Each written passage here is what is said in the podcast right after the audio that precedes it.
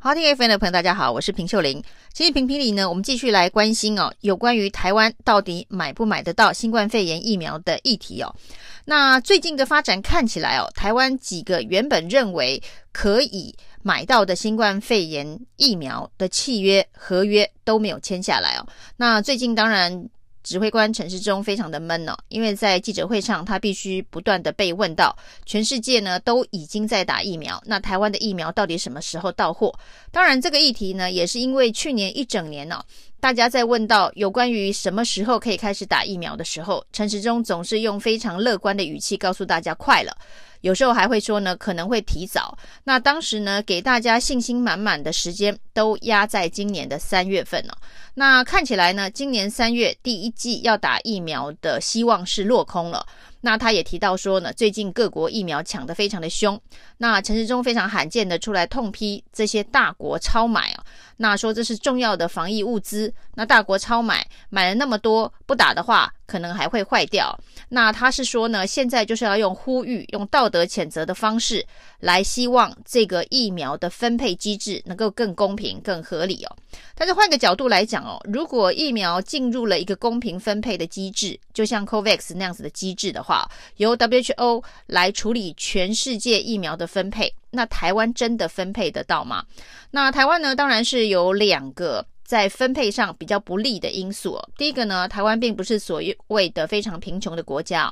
那 COVAX 疫苗分配机制呢，最主要就是要照顾那些经济能力比较弱势的贫穷国家，因为呢，要他们花大钱去抢疫苗，恐怕有很高的难度。所以透过呢 COVAX 这样子的一个 WHO 的机制来做分配哦。那当然，台湾是不符合较贫穷国家的这个定义哦。那第二个呢，就是疫情比较严重的国家。就是如果你是又贫穷、疫情又严重的国家，那你就会得到优先分配权哦。那台湾既不是贫穷，又不是疫情严重的国家，所以呢，你要仰赖 COVAX 机制来分配哦。显然，我们的排序会是非常非常的后面哦。所以呢，这也就是很多世界上有办法、有能力的国家都开始透过各式各样的管道，飞天钻地的去抢疫苗。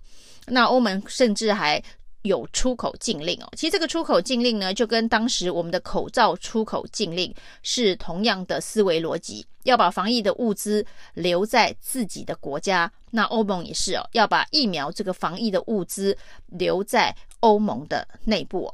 那在这么一个抢购疫苗非常艰困的时刻呢，我们看到一个非常奇怪的现象，就是有一些民进党的立委。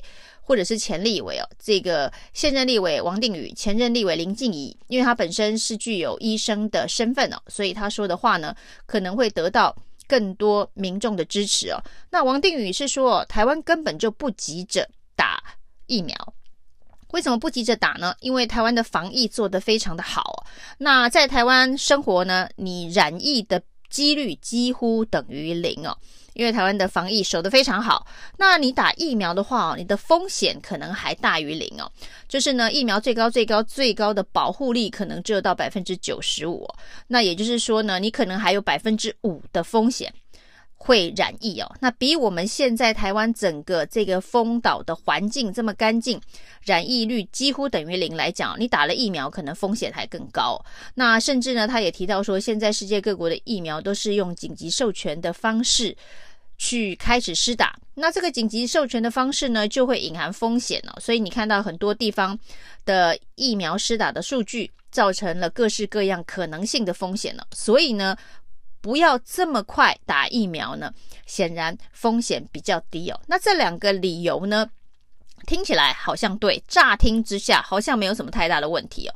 那实际上呢，这两个理由就是因为我们抢买不到疫苗，所以才告诉大家说，大家不要急着打，急着打也没有好处哦。其实此时此刻，我只要问说，如果我们现在台湾有三千万剂的辉瑞疫苗或是 AZ 疫苗已经抢到的话，还会有这一番带风向、洗风向的言论出现吗？已经有三千万剂疫苗了，结果呢，会宣导说我打疫苗呢比我不打疫苗的风险还要高，那就跟之前呢有一些人不敢打流感疫苗是一样的。所以呢，其实很早之前呢就有专家表示说，在此时此刻，虽然我们还抢不到疫苗，但是要给大家一个观念哦。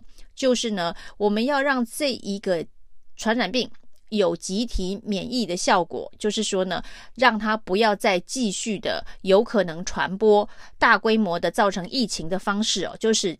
百分之六十以上的人都打了疫苗，所以呢是要鼓励大家去打疫苗。包括呢，一直到现在，我们的流感疫苗的施打率今年还剩下了不少，就是因为之前呢曾经传起几起这个疫苗注射之后的风波所造成的。那当然呢，以医疗专家来讲，还是希望大家能够以打疫苗的方式来这个阻止。传染疾病的发生哦，那你现在呢？因为买不到疫苗，就告诉大家说打疫苗其实没有这么急，打疫苗其实不一定，风险比较低哦。那这一个等于是反公共卫生教育的一个宣传，应急了一时，但是对于未来之后的这个防疫作为，可能反而有很大的妨碍哦。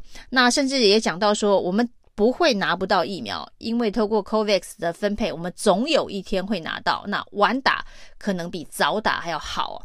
那这当然是因为我们现实状况是抢不到。那今天陈时中在指挥中心的记者会当中，也有人问到，现在已经全世界有五十国已经在开始打疫苗了。那我们当然是全球的防疫模范生哦。那照这个王定宇的逻辑，就是防疫的模范生就可以不用打疫苗，因为他把疫情控制得很好。